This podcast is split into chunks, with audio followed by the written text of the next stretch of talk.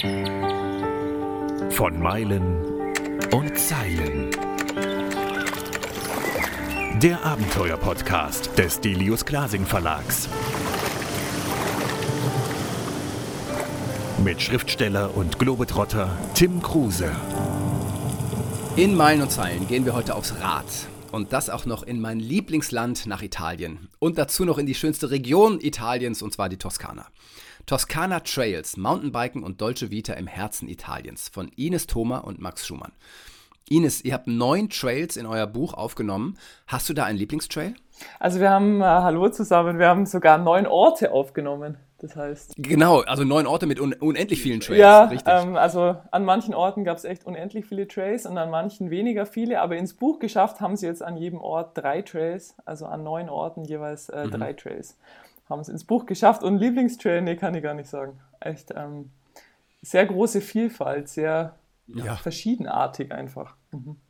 Ja, also ich habe das Buch als PDF vorliegen, habe es natürlich nicht ganz durchgelesen, weil ich nicht jeden Trail genau mir angucken muss, aber die Bilder allein, ja, es macht so Lust auf die Toskana. Es ist halt so eine schöne Region. Und Max, die Bilder sind von dir. Wie hast du die gemacht? Also seid ihr extra dahin, habt euch quasi vorgenommen, so heute machen wir Fotos und das meist in der Morgenstimmung oder Abendstimmung oder wie lief das rein technisch ab? Die Bilder haben wir eigentlich immer direkt unterwegs gemacht. Wir sind jede Tour gefahren, aber hatten auch für jede dieser Touren am Ende eigentlich nur einen Tag Zeit. Das heißt, mhm. wir haben die Touren vorher geplant, waren manchmal mit, mit Locals unterwegs, manchmal nicht und sind dann mhm. halt die Touren abgefahren, Kamera im Rucksack, bisschen extra Zeit eingeplant und dann einfach die Touren so erlebt und so, so dokumentiert, wie wir sie gefahren sind. War das stressig? Es war natürlich anstrengend. Am Ende wurde es auch, auch schon ein bisschen stressig. Wir hatten dann ein relativ umfangreiches Programm und das war einfach nicht wenig Radfahren, nicht mhm. wenig Bilder machen und gleichzeitig noch die komplette Recherche außenrum. Es war ein Stress, aber, mhm. aber ja, ein schöner Stress. Ja, also ich kann mir vorstellen, ich würde es so machen, wenn ich so ein Buch schreibe, äh, diese Fotos mache. Ich würde mit einem E-Mountainbike unterwegs sein. Wart ihr das dann auch, Ines, oder ist das immer noch ein bisschen verpönt. Nee, tatsächlich haben wir das sehr viel genutzt fürs Buch. Also ich muss dazu sagen, dass ich auch schwanger war, während wir das Buch geschrieben haben. Genau, und dadurch ähm, habe ich von Anfang an eigentlich gesagt, gerade bei der zweiten Recherche, das war dann schon im Februar, also gar nicht mehr so lang vor Geburtstermin, dass ich auf jeden Fall mit dem E-Bike fahre. Und äh, ja, wie der Max schon sagt, das war dann doch einfach lange Tage und äh, am Ende ist der Max dann auch oft aufs E-Bike umgestiegen. Wenn man halt dann mhm. einfach mhm ja, das ist ja so eine Tour, wenn sie dann im Buch steht, dann ist es ja recht logisch, dass die Tour so geht. Aber äh, kann man sich ja vorstellen, dass man da das ein oder andere Mal irgendwo runterfährt, wo es dann eben nicht weitergeht. Oder dass man dann sagt, ja, der Uphill war jetzt vielleicht nicht so schön, lass mal lieber da fahren. Und äh, wir sind mhm. da schon echt Perfektionisten und dadurch ähm, haben wir mehr geradelt, als die Tour dann im Endeffekt aussieht. Da ist das E-Bike schon echt ja, hilfreich. Kann ich mir vorstellen. Also äh, ihr habt das so fein ausgearbeitet und vor allem, ich glaube, so ein ganz wichtiges Tool ist Komoot. Das ist eine App, ähm, mit der ihr eng zusammenarbeitet. Vielleicht kannst du beschreiben, wie genau Komoot funktioniert für alle, die das nicht kennen. Also Komoot ist eine Navigations-App. Und das mhm. Gute daran ist, also es gibt einige so Kartentools im Internet, wo man im Endeffekt nur eine digitale Landkarte hat. Aber mit Komoot kann man sich auch navigieren lassen. Also so ähnlich wie bei Google Maps, wenn ich jetzt mit dem Auto fahre. Also ich kann bei Komoot mhm. ähm, genauso wie mit dem Auto sagen, ich bin jetzt heute mit dem Gravelbike unterwegs oder mit dem Mountainbike oder zu Fuß. Ich möchte hier starten und hier hin und äh, Komoot schlägt einem dann halt die richtige Route vor. Und es ist halt super praktisch in Gebieten, wo man sich nicht auskennt. Und äh, wenn man halt sogar dann so eine ausgearbeitete Tour hat, wie wir sie jetzt im Buch haben, dann kann man die einfach runterladen und sagen, navigier mich und dann äh, schneidet man sich mhm. das an den Lenker und fährt der Linie hinterher. Das ist halt echt einfach praktisch. Ja, das, ja, das ist so praktisch und das ist so eine Revolution zu früher, wo man sich halt nur verfahren hat, plötzlich irgendwo festhing, es ging nicht weiter, du musstest Kilometer zurückfahren. Ja, äh, Mountainbiken ist halt wirklich jetzt für jeden Menschen zugänglich und einfach. Es gibt überall Bikeparks, es gibt Skilifte, wo du dein Rad mitnehmen kannst. Es hat sich so verändert, es ist so professionell alles geworden. Und trotzdem muss das ja irgendwer machen. Wie funktioniert das? Wer baut denn diese Trails? Also wir hatten jetzt das Glück vor Ort, dass wir wirklich ganz tolle, motivierte Trailbilder gefunden haben, die einfach dafür leben. Das ist echt, also das darf man nicht als selbstverständlich ansehen, wenn man irgendwo einen Mountainbike-Trail mhm. fährt. Und ich würde auch jedem empfehlen, der noch nie einen Trail mal gebaut hat, das mal zu machen, wenn man wirklich sieht, was da auch dahinter steckt. Also wie viel Arbeit das ist. Und es ist einfach nicht selbstverständlich, ja. dass so ein gut gepflegter Trail im Wald ist. Und wenn man die Leute sieht, die leben da dafür. Die ja mhm. meistens guiden die halt im Sommer oder shutteln, bieten Touren an, bieten Fahrtechnikkurse mhm. an, sowas. Und den ganzen Winter sind die eigentlich damit beschäftigt, die Strecken zu pflegen. Ja, ich, ich weiß von Freunden von mir, die bauen Trails hier in Kiel, wohne ich, in den Wäldern. Und diese Trails werden immer wieder zerstört von den Landbesitzern, von den, von den Bauern, weil das halt alles illegal ist. Wie kommt man eigentlich dahin, ähm, endlich äh, die Menschen zu überzeugen, dass Trails für Mountainbike gut sind, bevor irgendwie so ein. Es stört ja nicht, wenn die im Wald gebaut sind. Also wie, wie ist da der Weg? Also in Deutschland habe ich das Gefühl, scheint das immer noch schwierig zu sein. Ähm, ja, das ist natürlich die, die Grundsatzfrage irgendwo. Keiner will jetzt einfach jemanden über seinen Grund fahren lassen, irgendwie ungefragt. Und dann ist es ja auch, ein, auch dieses Biken zumindest wird von außen so gesehen, ein, ein Extremsport, ein riskanter mhm. Sport. Und wenn diejenigen Waldbesitzer das nicht richtig einschätzen können, dann haben sie natürlich keine Lust drauf. Also ich glaube, also wir müssen generell als Biker an unserem Image arbeiten, aber mhm. ich glaube, wir sind eigentlich auf einem sehr guten Weg. Also das Biken wird gesellschaftlich immer anerkannter. Auch da spielt das E-Bike eine wichtige Rolle. Und ich glaube, es bewegt sich schon viel. Ja, und das ist in der Toskana im Grunde auch das Gleiche. Also die Jungs da unten haben das gleiche Problem. Die streiten sich auch mit irgendeinem Bürgermeister und bauen es erstmal illegal und lassen es dann danach irgendwie absegnen. Aber Italien ist halt generell einfach ein bisschen lässiger, was den Sport angeht. Die feiern den Radsport und das ist hier im bisschen biederen Deutschland doch ein bisschen anders manchmal. Und so gesehen ist da unten einfach, einfach mehr Platz und die Leute sind ein bisschen anders drauf, aber die Probleme können die gleichen sein. Ja, es gibt in Italien und Frankreich halt eine ganz andere Radsporttradition. Allein durch den Giro und die Tour. Das haben wir in Deutschland nicht. Ja, wer fährt in Deutschland schon professionell Rad? Da ist auch von der Bevölkerung, glaube ich, her wenig Verständnis da. Und deshalb ist es in den Ländern anders. Aber ich weiß zum Beispiel, in den 90ern war ich äh, auf Korsika Radfahren. Und da haben die Einheimischen, die uns Radfahrer hassten, äh, die haben Drähte gespannt. Ja, die du echt nicht siehst und, und mit, ja, und mit echt schwersten Verletzungen. Ne? Also aber ich glaube, die Zeiten sind vorbei. Mittlerweile wissen alle, Mountainbiken gehört irgendwie in unsere Welt. Da hat sich so viel getan. Und wenn man euer Buch liest, denkt man, mein Gott, was hänge ich hier eigentlich in Nord, also in meinem Fall in Norddeutschland rum? Warum fahre ich nicht sofort in die Toskana und gebe da Gas mit meinem Mountainbike? Äh, wie lange haltet ihr es denn eigentlich zu Hause aus und wie sieht euer Leben aus? Also wie viel biket ihr und wie viel arbeitet ihr oder lebt ihr ein, na, wie soll ich das nennen, bodenständiges Leben? Ja, bei uns ist das äh, vermischt, das muss man wirklich sagen. Also viele sagen ja, man soll Beruf und Freizeit nicht mischen. Ähm, bei uns ist das alles komplett verwurschtelt. Wir, äh, ja, ich finde ja, die Freizeit sollte zum Beruf werden. Ja, das finde ich ja auch. Genau, das versuche ich ja schon seit vielen Jahren. nee, bei uns ist das wirklich, also ich bin jetzt seit äh, neun oder bald zehn Jahren Radprofi.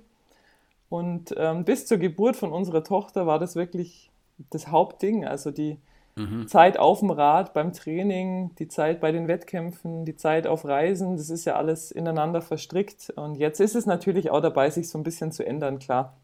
Es weiß jeder, mhm. denke ich, der Kinder hat, dass ähm, ja, das auch viel Arbeit ist, aber wir versuchen schon wirklich äh, viel Zeit auf dem Rad zu verbringen. Und äh, jetzt mhm. planen wir gerade Max seine Elternzeit und unseren nächsten Trip in Süden. Und das ist natürlich schon was, wo wir uns auch mega drauf freuen, dass wir jetzt auch bald wieder mit dem Wohnmobil losziehen dürfen. Ähm, das brauchen oh. wir schon. Das ist einfach, einfach schön. Erzähl mal von deiner Zeit als Radprofi. Was hast du gemacht und äh, was hast du erreicht? Also ich war in meiner Jugendzeit äh, Cross-Country-Fahrer. Das ist quasi eine Radsportdisziplin, die auch olympisch ist, so dieses klassische Rundstreckenrennen. Mhm. Genau, und habe dann mit Beginn des Studiums die Disziplin gewechselt zum Enduro. Und das ist mhm. einfach das, was wir auch in unserem Buch beschreiben. Also Trails fahren und das gibt es auch als Weltcup. Enduro World Series heißt es. Und die bist du mitgefahren? Genau, die bin ich neun Jahre lang wow. mitgefahren. Ähm, in einem Profiteam für Canyon, also für einen deutschen Radhersteller. Mhm. Und das war natürlich ja eine spannende Zeit und war da viele Male auf dem Podium ähm, und äh, habe halt einfach da versucht, schon möglichst äh, weit vorn mitzufahren. Ähm, habe es nie nach ganz Klar. oben aufs Podest geschafft, aber ein paar Mal äh, auf den zweiten und dritten Platz. Und das ähm, ja, ist echt äh, eine geniale Zeit und das werde ich auch weiterhin machen. Also ich habe schon vor, weiter auch Wettkämpfe zu fahren. Und mhm. ähm, das ist einfach ein sehr schöner Sport. Jeder, der Mountainbiked, äh, ja. wird mich verstehen. Das Endurofahren ist einfach, äh, einfach cool. Mhm. Wie bist du dazu gekommen? Also du, du musst ja offensichtlich aus einer Region auch stammen, in der es Berge gibt und wo Mountainbike Sinn macht. Also wie, wie war deine Entwicklung dahin? Ja, so als ich äh, Kind war, ich bin ja jetzt auch schon knapp über 30, ähm, gab es jetzt so dieses Bikepark fahren für Kids oder so diese, ja, technischen Sachen eigentlich noch nicht mhm. so. Das sind halt alle Kinder mehr über so Wiesen geradelt, jetzt mhm. mit so alten Hardtails. Und das, so habe ich auch angefangen, Mountainbike zu fahren. Also wir hatten, ich bin früher Skirennen gefahren, genau, wir wohnen hier in den Bergen, da fährt eigentlich jedes Kind so ein bisschen Skirennen. Mhm. Und unser Trainer hat dann damals gesagt, ja, im Sommer wäre es gut, wenn die Kinder auch was machen würden, um sich irgendwie fit zu halten. Und so haben wir angefangen, halt so eine regionale Rennserie mitzufahren. Ähm, aber ja, wie gesagt, das kann man jetzt nicht, obwohl das noch nicht so lang her ist irgendwie, aber das hat sich da so viel entwickelt, die Technik mhm. am Rad, dass die, die Kinder heute schon mit zehn Jahren über irgendwelche Riesensprünge fahren, das ja, hat sich auch weiterentwickelt. Also ich habe so ganz klassisch ja. mit dem Cross Country, ich radel über die Wiese angefangen und habe mich dann ja erst so mit 20 eigentlich zu dem technischen Radfahren weiterentwickelt. Mhm. Max, wie ist das bei dir? Wie bist du zum Radfahren gekommen? Ich sitze eigentlich auch schon auf dem Rad, quasi seitdem ich denken kann. Nicht ganz, aber in der im Jugendalter wurde das Biken für mich auch das absolut Wichtigste. Ich kann gar nicht so ganz genau sagen, warum, aber es stand für mich dann irgendwann fest, ich will aufs Bike, ich will in den Wald, ich will Trails fahren und das habe ich dann gemacht. Und mhm. seitdem bin ich eigentlich nicht mehr abgestiegen. Der Wettkampf kam bei mir ein bisschen später. Ich, ich bin dann auch mit Mitte 20, als eben dieser Enduro-Rennsport sich begonnen hat zu entwickeln, da bin ich dann auch langsam zum Rennfahrer geworden, aber einfach aus dem Antrieb raus, dass ich biken will und dann dieses, dieses Rennfahren, das war für mich viel Zeit auf dem Bike, genauso wie ich fahren wollte. Und so bin ich dann auch ein paar Jahre um die Welt gereist zum Rennenfahren. Äh, wie gefährlich ist es, dieser Sport? Also ich glaube, der Sport ist jetzt, jetzt nicht besonders gefährlich. Also klar, man kann mal gegen einen Baum fahren, man kann stürzen und man kann sich dabei auch verletzen. Aber ich glaube, Fußball zum Beispiel ist deutlich verletzungsanfälliger, auch Tennis und, und Volleyball oder, oder jede Sportart, die man irgendwie halbwegs ambitioniert betreibt. Also ich finde, das Biken ist, ist moderat gefährlich. Wieso habt ihr euch die Toskana ausgesucht? Also ist es auch eure Lieblingsregion oder äh, gibt es einfach unendlich viele Regionen, wo man gut Mountainbiken kann und ihr habt gesagt, komm, wir fangen mal mit der Toskana an und es werden weitere Bücher folgen? Beides, würde ich sagen. also tatsächlich finden wir, dass in der Toskana sehr viel vereint ist. Es gibt natürlich Regionen auf der Welt, die vielleicht besser zum reinen Biken sind, wie jetzt Kanada oder, oder Whistler, ja, oder mhm. Neuseeland. Aber es gibt einfach wenig Regionen auf der Welt, die so viel haben. Das Meer, die deutsche Vita, die halt irgendwie mhm. jeder kennt in Italien, das ist einfach einzigartig, so die Mischung aus gutem Essen und entspannter Atmosphäre, Landschaft. Ich finde, das ist einfach genial. Kunst ja. und Kultur an jeder Ecke. Die, die mhm. Mischung ist einzigartig. Und äh, wir haben natürlich jetzt schon gesagt, wir würden gerne weitere Bücher machen, aber die Toskana zu toppen ist auf jeden Fall nicht so einfach. Ja, ja, in, in Europa auf jeden Fall. Äh, wie ist euer Italienisch? Es, es reicht, um einen Kaffee zu bestellen. un, Latte Macchiato. Äh, wir sprechen vor allem Mountainbikig.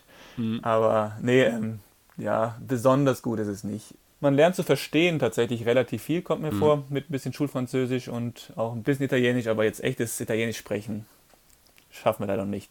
Mhm. Steht auch auf dem Wunschzettel, aber wir haben auch ja. andere Dinge zu tun. Ja, aber im Buch gibt es einen Italienischkurs. sehr gut, sehr gut. ja, man lernt so eine Sprache erst im Land eigentlich immer. Ähm, wenn ihr dann in Italien seid und ihr fahrt diese Trails, äh, werdet ihr ja auch feststellen, dass es gute und schlechte Trails gibt. Was macht einen guten Trail aus für euch? Guter Trail ist vor allem erstmal irgendwie die Verbindung aus Flow und einem fahrtechlichen Anspruch. Das muss einfach Spaß machen, da, da Rad zu fahren. Mhm. Und dann gibt es noch den sehr guten Trail. Da passt das Panorama, da ist der Wald schön. Und irgendwie ist es einfach insgesamt schön und macht noch Spaß, Rad zu fahren. Und dann gibt es auch den perfekten Trail. Den fährt man in netter Begleitung und, und vielleicht endet er noch an einer Bar am Meer. Also ja. es gibt gute Trails, sehr gute und, mhm. und die perfekten. Gibt es in eurem Buch den Trail, wo er sagt, ach, der ist schon echt richtig, richtig gut? Quasi perfekt? Na, ganz pauschal gibt es das, glaube ich, nicht. Aber wir können jeden Trail in diesem Buch dringend empfehlen. Mhm. Ähm, es sind eher so Regionen, die relativ perfekt sind, aber auch da kommt es natürlich darauf an, was man sucht. Mhm. Piombino ist nah am Meer, extrem spaßig und nette Leute. Der Matteo vor Ort ist absolut großartig und begeistert für den Sport und hat da echt ein kleines Bike-Paradies geschaffen auf relativ engem Raum. Aber vielleicht sucht man auch was ganz anderes. Also was wirklich die perfekte Region, der, der perfekte Trail ist, das kann jeder für sich selbst entscheiden. Ja, ist auch oft wetterabhängig oder formabhängig oder launenabhängig.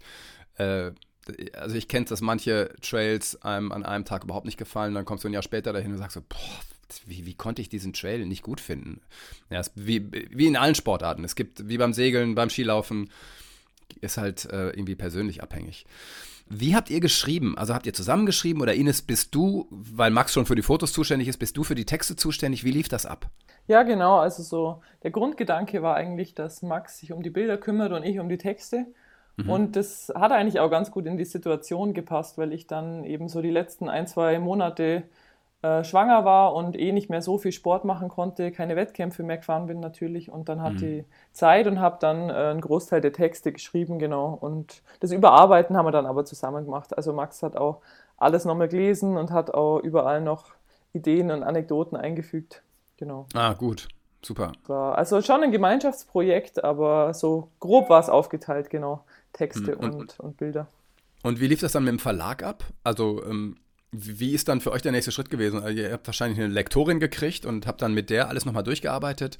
Lief das glatt? Also wie war das bei euch? Ja, lief super. Also wir hatten mhm. da wirklich Respekt davor. Äh, mhm. Wir hatten sowas noch nie gemacht. Natürlich schon einige Berichte und Reportagen irgendwie für Bike-Magazine.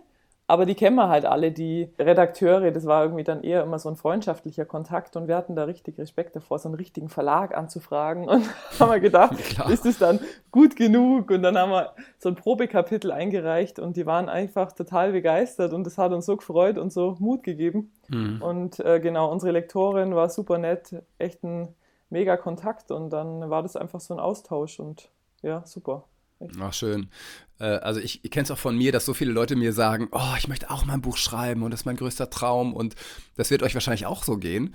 Und wenn das dann auf den Markt kommt, ähm, äh, also Leute überfallen einen und sagen so, oh, wie habt ihr das gemacht? Ich muss auch ein Buch schreiben. Geht euch das jetzt schon so, dass Leute sagen, was, ihr habt ein Buch geschrieben? Ja, schon ein bisschen, gell, Max?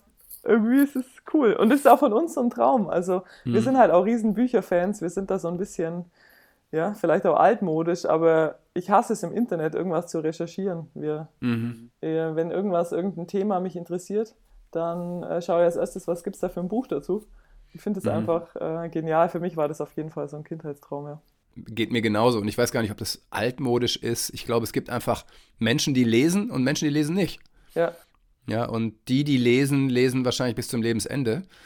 Und ähm, auch wenn das jetzt hier nach schrecklicher Werbung für Delius Klasing klingt, da gibt es halt so viele Abenteuerbücher, da kannst du eigentlich bis zum Lebensende lesen, was es da alles gibt. Das ist unfassbar. Ich merke das ja hier im Podcast, ne, was wir alles haben an, an Seglern, ähm, Paddlern, Läufern, Mountainbikern, ähm, Menschen, die äh, auf irgendwelchen Tieren um die Welt reisen, also Esel oder Pferde. Es ist nicht zu fassen und genau dafür sind Bücher ja da und die Bilder. Und deshalb hat mir euer Buch auch so gefallen, wo ich dachte, ja, wieder was Neues, wieder etwas, was einen ja fast äh, ein bisschen unter Druck setzt, weil ich hatte vor kurzem nämlich den Pfälzer Wald äh, als Mountainbike äh, hier als Thema und jetzt schon wieder die Toskana, wo ich denke, ach Gott, was, was könnte man alles Tolles machen? Und ich finde das Schöne an Büchern ist einfach, die lassen einen träumen. Dafür sind sie da, oder? Genau, absolut, finde ich auch. Und wenn sie dann halt auch noch schön aussehen, dann ist das ja. wirklich was, was man gerne durchblättert und das war auch unser Anspruch. Also wir haben gesagt, wir wollen so einen richtigen Bildband auch machen, also nicht mhm. so einen äh, klassischen Reiseführer, wie man so vom Wandern kennt, wo mhm. irgendwie so ein Bild pro Tour ist, so ein bisschen trocken, sondern wir wollten, dass es schön aussieht und unsere sehr gute Freundin Julia hat eben das Grafikdesign gemacht, die ist auch Radlerin mhm. und das war einfach eine schöne Zusammenarbeit, auch mit der Julia zusammen. Ja, ich finde, das kann man einfach schön anschauen. Das war unser, Super. unser Ziel. Seid stolz auf euch. Das erste Buch ist das größte. Fast, fast wie ein Kind.